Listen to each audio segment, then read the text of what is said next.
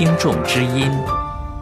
各位听众，在六四届满二十六周年的前夕，美国乔治亚大学化学系博士生古毅等十多名中国留学生，五月底联名发起一封致国内学生的公开信，呼吁还原天安门屠杀历史真相，引起了海内外媒体普遍关注。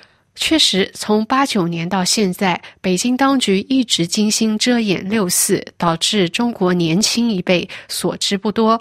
在公开信中，这些八零与九零后的青年留学生认为，在迫害持续的情况下，遗忘是对历史的不忠，宽恕是对逝者的不义。于是，本台大家评说论坛对法广的听友网友们提问：为什么当局至今忌讳六四这个话？题，那对留学生这封公开信又有何看法？署名放羊人的网友两天前在论坛上发表他的意见说：“六四是中国人的噩梦，这梦里的血迹依然清晰。倘若不能诚实的揭示这个噩梦里的残暴，还爱国者以公正。”那么，中国梦就会是造就新噩梦的魔窟。我是断然不会就寝于中国梦的。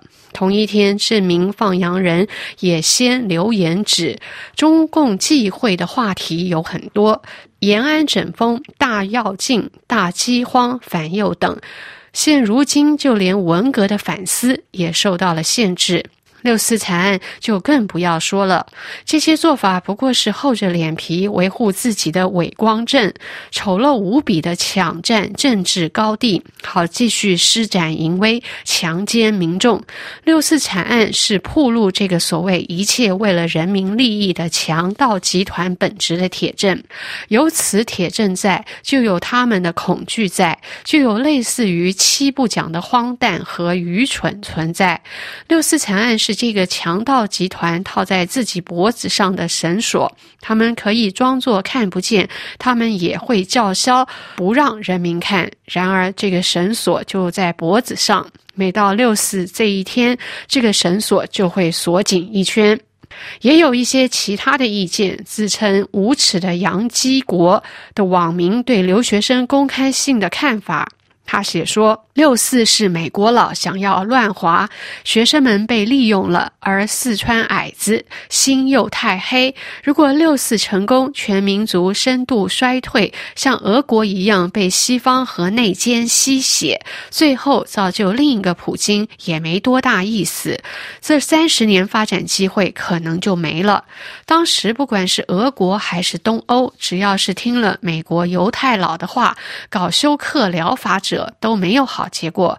六四原本可以不必杀人就平息，做一些开明的让步，并且把家属找来，会同学校一起把死硬者带回家。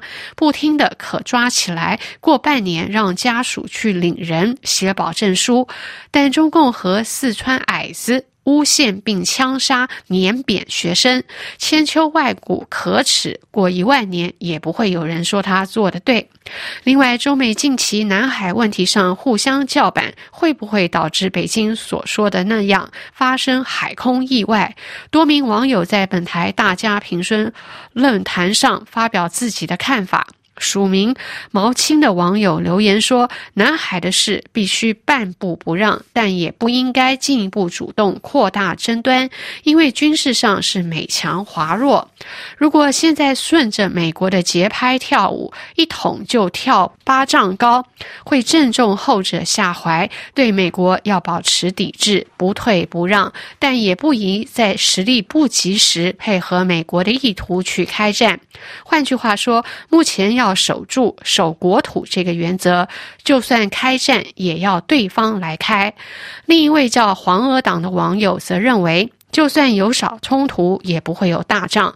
理由是大战争需要一些条件。他还指出，这个根本的条件是极为悬殊的实力。对比使一方信心爆棚，外加转移国内矛盾或战争可能造成极大之利益，此条件不具备。以上是由夏荣编播的听众之音，感谢您的收听，下次节目再会。